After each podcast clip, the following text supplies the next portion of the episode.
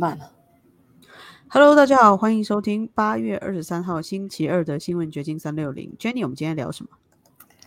今天先聊一个政治八卦，算是政治八卦吗？跟政治人物有关，就是南希佩洛西的 husband 保罗佩洛西，在五月份的时候，不是因为酒驾被抓起来了吗？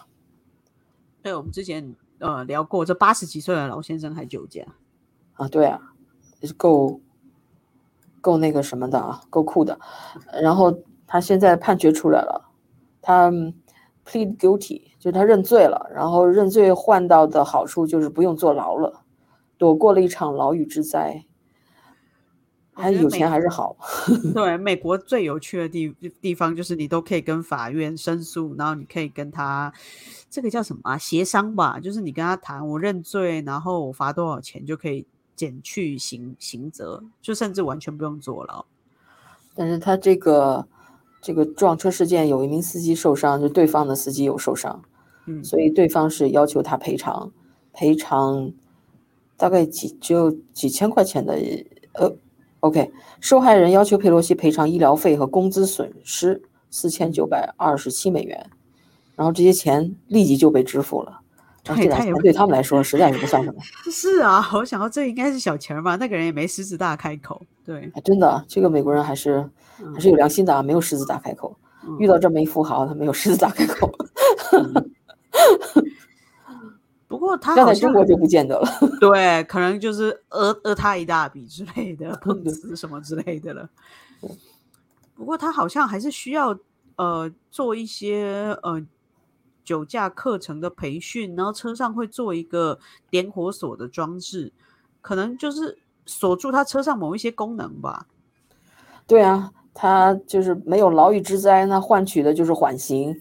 他要接受呃三年的缓刑，然后呢，他还要给法庭支付一千七百二十三美元的法庭罚款，然后他还呃要有一些社区 community service 吧，可能这些哦，那个他要完成一个为期三个月的酒驾呃课程，就是告诉你怎么预防酒驾那种课程，然后还要在他的车上。装一个点火锁装置，就就是像有点像那种 house arrest 居家呃坐监的那种，就就像那个那个那个，嗯，华为的那个女女女 CEO 叫什么来着？孟晚舟。啊，对，孟晚舟她在加拿大服刑的时候，不就是脚腕子上戴那么一个电子脚镣这样啊？电子脚镣那样，她不是给她这人戴电子脚镣，给她车戴了那么一个哦，类似的东西。OK。对。我还想说点火锁是什么？嗯哼，对，就是所有这些条款、罚款加在一起之后，他还有五天的监禁，但是这个五天的监禁，呃，又怎么弄吧弄吧，就就给就给啊免掉了。对，反正钱是可以解决一些问题的。是的，然后给大家看一下那个当时他酒驾被逮捕时候的录像吧。你看他醉成什么样子，这老先生。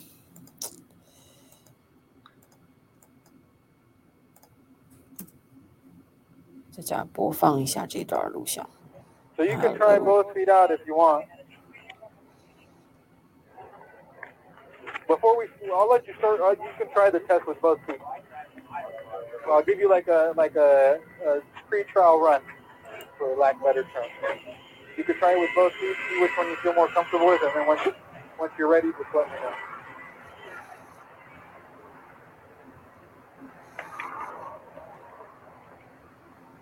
Are you sure you could complete the test?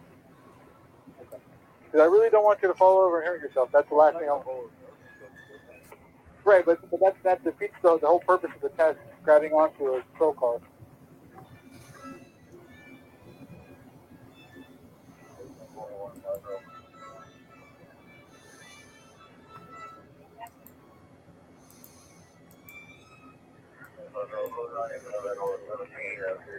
You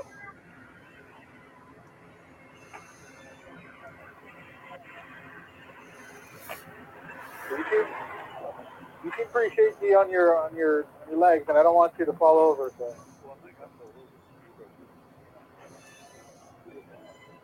Right. Well, just based, based on what I'm seeing, I don't feel comfortable having you perform the test because I don't want to. I don't want you to have the potential to fall over and hurt yourself. That's that's that's not what I'm trying to accomplish. Uh, OK，这警察都怕他一走直线可能会摔倒，结果一摔倒，他要摔出个好歹，他还得负责任，所以他都不就不让他走我别 test 了，感觉，其实他已经摇摇晃晃的走不了，嗯，正正常没法正常走路了。我他自己啊，这个样子，嗯，就这样吧。但是问题是，他给对方造成了危害。他给别的驾驶者造成危害，这个酒驾就是为什么非常危险？为什么美国在对酒驾这个刑罚都是，都是很重的？对，这是我觉得美国最有意思的地方啊，就是他对酒的呃控管蛮严格的，就是他对毒品看得很松，就是其实吸大麻，就是你服用一些软性毒品，他可能还不那么在乎，就吸毒贩毒什么的，他没有那么认真抓，但他对酒驾或者就是成年以后可以买酒这件事情，他是看得很严格的。我之前。遇到一个华人，他说他去 Costco 买了一款那个蛋糕，然后后来那个人叫他出示 ID，要确定他已经成年。他就说为什么？他说那个蛋糕里面含有酒精，就他酒精浓度超过多少，未成年不能饮酒。他买的那一盒蛋糕里面有酒，我觉得蛋糕里有这么大的酒吗？我觉得那个酒一旦做了菜或者是蒸在蛋糕里，它可能就挥发了嘛，哪里有那么大的酒？对，他就说含量那个蛋糕是属于酒酒类，就当做酒类卖，所以要看他 ID 了。哦，对，因为美国是车轮上的国家，美国地域广阔啊，你去哪儿都得开车，所以驾驶安全就看得很重。那你要像英国，到处都是小酒馆，那个，嗯，就但是那那地方巴掌大的小地方，可能大家基本上走走路或者是骑个自行车，可能就到哪儿，不一定 开车开那么频繁。我瞎说啊，可能没有像美国这么多的高速路。都是乡间小路，或者是城市小路，可能要撞了车呢，也不会那么严重。就是呃，欧美这些地方很多地方都是没有限速的，所以大家可能会就是比较需要注意这种道路驾驶的安全吧，更严格一点。所以今天我看到这个保罗佩罗西是一个上榜的新闻，另外。昨天我们谈到那个福奇，就是 Doctor Fauci，美国抗疫专家，嗯，不是宣布他呃要退休了吗？但是他又退而不休，他说他不是真的退休，他只不过从那个职位上退下来了。现在我知道为什么了。嗯哼，为什么？我们昨天说有人推测是他怕被质询，所以他干脆退下来。是啊，那个他那个职位退下来，他责任就不用担当了。但是他 退而不休，他还可以领到三十万、三十五万美元的工资哎，年薪嘞！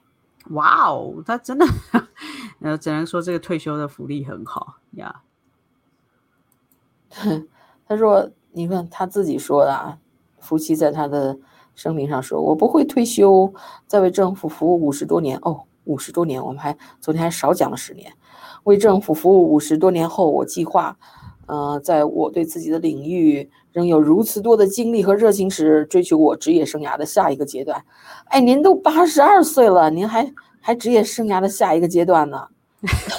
我只能说他精神可嘉，我只能对退而不休，精神可嘉。对，然后他说，我想利用我作为 NID 呃不是 NIAID 主任所学到的东西，继续推动科学和公共。健康，并激励和指导下一代科学领袖，因为他们呃帮助世界准备好面对未来的传染病威胁啊，意思就是说这些人要面对未来的威胁，所以他需要呃需要他这样的嗯培训他们。那我觉得这个我都有点不放心了，呃被他培养出来的下一代呃这种公共卫生。或者是传染病专家会是什么样子？我非常担心。你看他在宣布他退职的时候，这个 Fox News 的这位记者对他进行了一个非常尖锐的采访，我觉得值得给大家看一下。就问的问题都啊都是很到点，但是他还是怎么狡辩就就过去了。所以这种采访，你问再尖锐的问题，政客总是有办法把你打回去。 Um, you know, you had said a number of times, Doctor, on this show as well, that uh, your response to COVID might not have been perfect, but it was in the times and the fast moments in which you lived and, and were making those decisions. So, looking back at some of those decisions, including masks, you were first opposed to them, then you embraced them, uh, the severity of, of the epidemic itself, and completely shutting down uh, virtually the entire American economy. Do you regret, particularly the last one, the shutdown, the sweeping shutdown, that some Yeah. said made things worse? No, I, I, I don't, Okay. uh, Neil. Well, And there in are things, fact, yeah. I think we 嗯，我觉得这点需要呃分析一下，就是你采访的时候千万不要这样提问，你要堆 堆砌 multiple 问题，他就会减那个，呃，他就会忽略一些问题，因为对，答他想答的，回避掉他不想说的呀。这个 Caputo 这个呃记者，他先问的是你回顾一下你对这个疫情的处理有没有后悔的地方？比如你说那个 mask，你一开始建议大家不要戴，后来 要戴多层的 mask，然后他又说更重要的是你就是发出的这种非常广泛的封城的政策，你有没有后悔？那他就把第一个问题给躲过去了，这就是关于 mask，这是很明显的前后 contradictory to each other 这样的政策。你开始明明的就有多少镜头来证明你明明就是建议你如果没有症状，你不要戴 mask。我记得非常清楚，当时疫情刚刚开始的时候，结果到后来，你不仅他建议人们不仅要戴一层，还要戴两层，还要戴三层，所以后来有一些网上搞笑的那个，嗯，呃，网民就给他做成了 meme，结果就是一个 Fauci 的脸，然后戴那个 mask，就跟那个呃匹诺曹的，no，是谁啊？就是说谎那个鼻子会长，没错，小木偶呀，嗯，对，那个就是 mask 层太多了，都都就像一个鼻子一样就伸出来了那样。我觉得暗示他又又撒谎，然后又暗示他那又搞笑，他那个 mask 无止境，你要戴多少层不知道。反正他是躲过了那个问题，然后他否认另外一个问题，看他怎么怎么否认的吧。we need to make sure that your listeners understand. I didn't shut down anything. There was a 你看，我我没有 shut down anything，我没有我没有 关闭封任何东西，就是把自己推得干干净净的。 lot of consideration among the White House task force that we were reaching a point where the hospitals, such as in New York City and other places, were being strained to the point of practically being overwhelmed. And when Dr. Burks and I came with the proposal that we take 15 days to essentially get to the point where we slow, if not shut some things down, not completely. And the record will show, Neil, that we didn't recommend shutting everything down. OK，这看他的策略，就是他是怎么 spin 的，这些政客都是怎么狡辩的。首先，他 fall back to 呃什么 White House Task Force，就不是在他一个人的责任了。他先说这是我们 当时的白宫的那个专案组整体的呃一个决决决策，就是不是他一个人的责任了。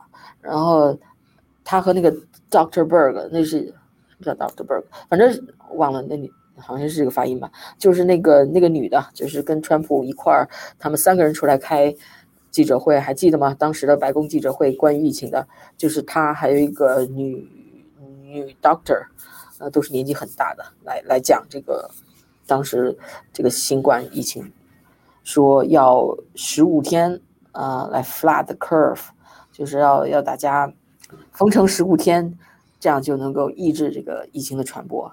还在又重新讲了一套这个理论。现在我们都知道了，这 didn't work at all。你一开始十五天，后来后来不知道几个月，一两年过去了，也没有 flat 这个呃 flat the curve，这 curve 就就就根本就没作用嘛，对这个这个疫情的传播。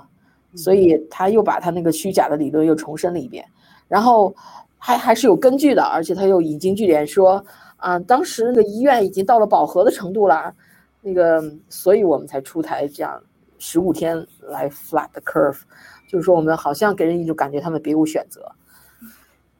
说的就是你要是怎么说呢，很容易就就被他说服了。就他的自我解释，对啊，他总是有他的一套。嗯，但是我们看到的结果就是，他这些策略没有抑制疫情的传播，反而抑制了经济的发展，对，造成了各种问题，就次生灾害。对，不仅是经济的发展，还有一些小学生在这一可以说这一代人就失去了两年的正常的课堂教育嘛，给人的就是心理健康。给这些小孩子的心理健康造成了不可挽回的一种创伤，可以说没有错，还不要说成人的了。对，很多青少年就一直留在家里，然后吃饭就是叫外外卖嘛，然后永远都不出家门，然后渐渐的就与世隔绝，就活在电脑虚拟的世界里。我倒不是说这些就是去枪杀别人或者就是制造治安危机的这些人都是因为。疫情封在家里，但是我觉得，因为你过度的不与人接触，然后长期封闭在家里，也让他们变得比较偏激啊，或者就是好好好一点的，可能是社恐，他个人对社会恐惧；糟一点，他可能就有反社会倾向。对这种 isolation，这种与与世隔绝的生活，对有一些人影响是非常大的。有一些人天生性格比较开朗，那这对他影响不是很大，他照样。还是跟朋友爱聊天联系什么的，他的生活基本上还是正常。但是有很多人他本来就比较孤僻，然后又处在这么一个被 isolate 被隔绝的这么一个状态，那就很容易精神出状况。然后接着听他怎么为自己狡辩。to remember the terminology to flatten the curve. But in retrospect, and Doctor, do you regret we... that it went too far? Whatever your original intentions were, and it's easy to be a Monday morning quarterback here, but that it went too far, that particularly for kids uh, who, who couldn't go to school except remotely, that it's forever damaged them. 呃，这个记者 Neil Caputo 他还是蛮有，呃，还是追问他，继续追问，没有轻易放过他。就是说，那你你现在是不是觉得这政策有点呃 实施过度？特别是那些小孩儿，for forever damaged。看他继续 spin。Well, I don't think it's forever irreparably damaged. 啊，首先否定这种说法，我不觉得我们，我不觉得给这些小孩造成了不可挽回的伤害，也是毫无愧疚之心啊。one, but I think obviously, and you, if you go back and people selectively, Neil, pull things out about me. I was also one of the people that said we've got to do everything we can to get the children back in school. Go back to some of the clips that you and I had on your own show when I've said that, that it's very important that we protect the children from the uh, collateral effects of keeping them out of school. Go to the record. I have said that so many times. So if we had something, God forbid, like this again, Doctor, I'm.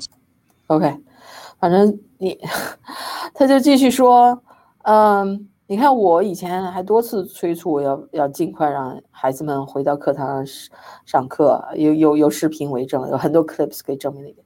这，你你你要是你是采访者，你会怎么反驳他？你当然可以在电视上说这些好话了，是吧？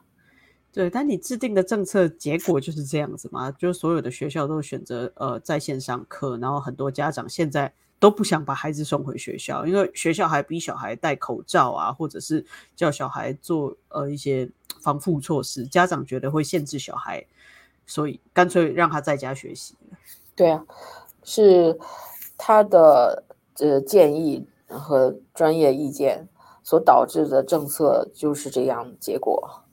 无论你在在电视上说多么漂亮的话，然后他又说，呃，有很多人在传播他的谣言，就就就好像这种误解啊，是有一些心怀不轨的人散布他的谣言造成的。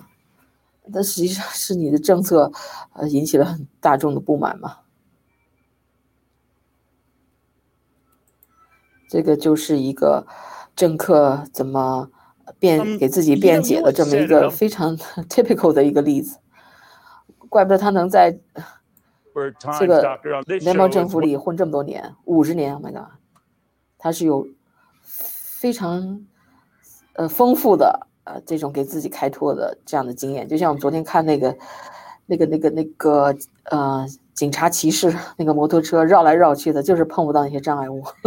你想想看，他历经了七任总统，这七个总统人去哪都不知道，但他依然在他的位置上，依旧决策着这美国所有的这个关于疫情啊、防疫等等问题。他这样，呃，在这里呃待了五十年，这个成果是丰厚的哦。他的，你看他他的工资，他可不是白白当官的啊。他的工资在二零一八年是三十九点九，呃，不是，let me see，嗯，千万三十九点九万，呃，对。然后在二零一九年是四十一点七万，哎，涨了好多。这疫情。疫情随着疫情涨，他的工资行市也在涨啊。二零二零年，嗯，是四十三点四万，然后现在呢，他有权获得每年三十三点三万的联邦养老养老金，啊，还要加上就是生活，呃，就是因为通货膨胀嘛，所以这个养老金还不是就固定在这儿，还要增加。就是按照这个通货膨胀率，还要帮他增加。我只能说，就是美国的公务员待遇也不错嘛。对呀，大家可以考虑努力的当一个公务员。对啊，你要是适合这种有这种呃政客的天赋的话，当个公务员蛮不错的。我就觉得这些公务员都是肥猫啊！还记得在 Montreal Park 有一个肥猫警长吗？嗯哼，就是呃，也是十多年前了。我记得那时候是一个华裔警长，嗯，他是因为什么，嗯，贪腐的事情，反正一个丑闻而下台了。结果他下台以后，他挣的钱可不少，他的那个退休金啊，什么福利杂七杂八加起来好几十万一年也是，嗯，那个中文报纸都在就都在报这个事情，但是他都是合法的收入，只是让人觉得哦。这个这个当公务员做警察，这个收入真的不菲啊。当然，做警察是有嗯很大的风险啊。他又做到警长，所以这个也是应该的啦。但是像 Fauci 这样的官僚，那么就就显得更肥、更肥猫了。对，这个警长他应该是贝尔市的警长，然后那个时候 no no no 是是 Montreal Park 市的警长，是一个华人警长。OK。我看到的是另外一个贝尔市，也是呃一个高高高薪酬文案。对，哦，那个那个是西裔的 Latino 社区的那个 Bell City 出现的那么一个贪腐案，《洛杉矶时报》还因此还那报道这个贪腐案的那个编辑啊、记者啊，还去夺得了普利策奖的一个团体奖，就是小小的一个地方新闻能够。呃，获得普利策奖也也是一个不小的成就了吧？他是通过这个这个记者，这个呃是一个年轻的记者和一个老老老记者搭档。这个老记者有点像编辑那个角色，是这个老记者嗅到了这个味道。他当时我记得我采访过他，对，因为我采访过他，就怎么 cover 新闻，怎么揭露这个这个丑闻的。他们就回忆就说，当时是。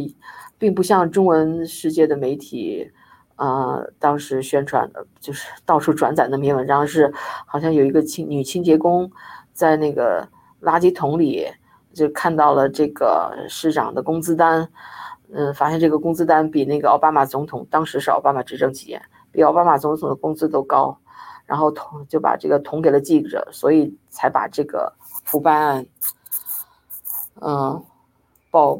曝光光了，这这完全是杜撰。后来发现，实际上是，嗯，因为它临近的一个城市，呃，砍，我我忘了具体的细节，好像是这个城市或者是它临近的城市，砍掉了一个垃圾的 contract service，OK，就是当然也是跟垃圾有关的。啊，对，然后就让他嗅觉了，可能这个财政方面有有什么问题，然后他们。呃，就展开了调查，然后最后还还去跟这个市长去对峙，然后市长他可能是因为贪腐这么多年，在他那个他在那个城市当了几十年，或者十几年，或或者一二十年的市长了，大家都知道他贪腐，但是谁也没有办法把他怎么样，所以可能太太大意了。然后跟记者、跟洛杉矶时报的记者打交道的时候，他实际上自己就供出来了，有一点那种，嗯，太不谨慎了呀，就把他的工资什么的那些事情，当然他也没办法隐瞒吧，可能，然后他可能还有点洋洋得意吧。他啊那个时候年薪是八十万美金，然后呃，每一年有二十八周的带薪假期。然后如果折扣现在的通膨什么的话，他收收收入实际可能多达一一百五十万美金左右。然后他的方法就是开了很多所谓的影子会议，为自己加薪。对，对，因为一般的市场，特别像我们华人区，像嗯，比如 Arcadia 旁边儿还有什么 Monrovia 嗯哼，啊、或者 San Marino 呀，San Marino 有很多华人市议员，嗯，他们几乎就是义务服务的，或者象征性的一个月给四百块钱，这是几年前的黄历了。就是说，在美国当市长，他是一个兼职的工作，他这些人本身他们有其他工作。对都不是靠这个来当收入的，嗯所以这个城市看这个城市腐不腐败，就看这个城市的市长、市议员的工资有多少，就是越腐败的工资越高。所以你想想，一般的是一个免费的，就像义工一样的，然后结果这个 Bell City 的市长能够拿到八十万年薪，他得他得腐败到什么程度？嗯，所以这篇报道还有这一系列的报道，呃，我觉得至少给洛洛杉矶时报就是好好增加了好多的读者量吧，啊、是撑了好好几个月，一年半载的版面 都一直在报，还得对了个普利策奖。是，而且就相关的城市也就开始谨慎嘛，大家也会去看说，哎，我们的市议员拿了多少钱？就像你刚才提到的那个 Montreal Park 的前警察长，他叫梅仲明，退休前他累积的有偿病假日啊、休假日折现有三十七万美金，就他有一大堆假没有放，然后最后他退休前多可以多拿三十七万美元。对，这个这个是很可怕的。但是他是合法的，他倒不是贪腐，是合法领这些钱。对，他是善于钻制度的漏洞。对，反正他就我不放假，但我就领了薪水嘛，最后全部化化成现金。所以说跟这些人比起来嘛，嗯，福奇还还还好吧。这三十五万好像现在我看起来也不算太离谱。这个人，哎，真的是很容易适应环境的。对，当我刚一开始看三十五万年薪，这个是有点呃有点惊掉下巴。等到再一回顾这些 肥猫，这就在南加的这些肥猫，呃，再回回来看夫妻啊，夫妻对，啊，但他是退。休了，但夫妻是不工作，这些人是工作下工作的情况下贪的这些钱，呃不过也很很贵，因为他们是那个2010梅警长他也是退下来以后拿退休金也是好是三十多万是吧？对三十七万，但是他是一笔拿，他不是哦每、每每年每月拿，他是本要多补给他三十七万，因为他有很多假期不放，然后一般私营的公司你不放我就不给你钱嘛，但哦。美国的公务人员你不放假我会补贴薪水给你，所以他折合了折合了一大堆钱，对，夫妻有好多病假是折现的，对，就是他是他的那笔收入里面也有很多这种。有偿的病假日，对，嗯。休假日折现，OK，这是福奇，然后这还有那个川普，呃，Mar-a-Lago 那什么海湖庄园被呃突袭这个事件还继续在发酵，然后这两天呢，有呃有这个叫 Just News 这个网站的主编，嗯，我忘了他叫什么名字了。哦，Solomon John Solomon，他是这个网站的主编，接受媒体采访，他就披露了之前那个拜登不是说这个搜查跟他毫无关系，他一点不知情吗？现在根据这个 John Solomon 看到的一些资料，得到的一些爆料，说这个一是白宫一手策划的，有点这个味道，给大家看一下采访录像吧。Hold on，这个是 Hannity 的采访，他可能昨天晚上上了 Hannity 这个节目。OK，啊 White House.，So the White House and, knew. and they lied to the American people about what they knew and when they knew it. Here with this big breaking news, he's the editor in chief of justthenews.com. John Solomon is with us, investigative reporter. This is a big story because they knew. They told us they didn't know anything, but the Biden White House knew. Yeah, not only did they knew, they were pushing the investigation. They gave the permission to the uh, National Archives to send the original boxes of documents that Donald Trump had sent back to the archives to the FBI. That launches the criminal investigation. They then give the archive 哇哦，所以说 The National Archive 就是就国家档案馆都参与了，有点构陷川普。他们把这些资料发发给川普，然后又又告诉 FBI，这不是构陷川普吗 ？Unbelievable。archives the permission, Joe Biden's blessing, to waive the president's best legal defense by saying you can't claim executive privileges over this. The current president will not allow it to happen. All that occurs long before a grand jury drops a subpoena on uh, President Trump's lawyers in May and June, and long before the raid. The Biden White House is at the ignition point of this investigation. And it's ironic because if you remember back in 2019 and 2020, it was the Biden Democrats that were complaining about efforts to start an investigation of Hunter Biden. Now they're caught doing the same thing, trying to push an investigation of their political rival, the opposition leader of the party, likely to face him in 2024. 对他这段话就是说，现在这个拜登政府又要 push 这样一个政策的改变，就是以往美国 这种历届的总统他都有呃 privilege，嗯，就是有总统的特权，他就可以呃怎么说 declassify 啊，或者是呃就是针对这些文件啊 claim 他的总统的特权，就就他有权看这些或者保留这些文件什么。现在拜登政府要 push 这样一个呃政策，就是说我是现任总统，我可以剥夺你这个前任总统的特权，但是呃，ironically，这样的先例如果破了的话，那拜登自己也被暴露于呃危险之中，因为他有，因为他卸任以后，他的儿子的贪腐案牵扯他，嗯，还有一些像以前的那个那个叫什么？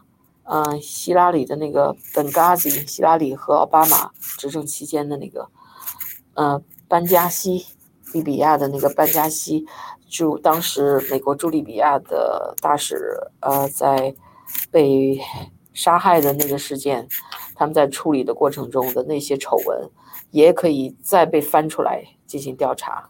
就是如果你要是，呃，免去了这个前任总统的特权的话，所以他实际上把自己呃的弱点也暴露出来了，不知道怎么想的，就是为了治川普。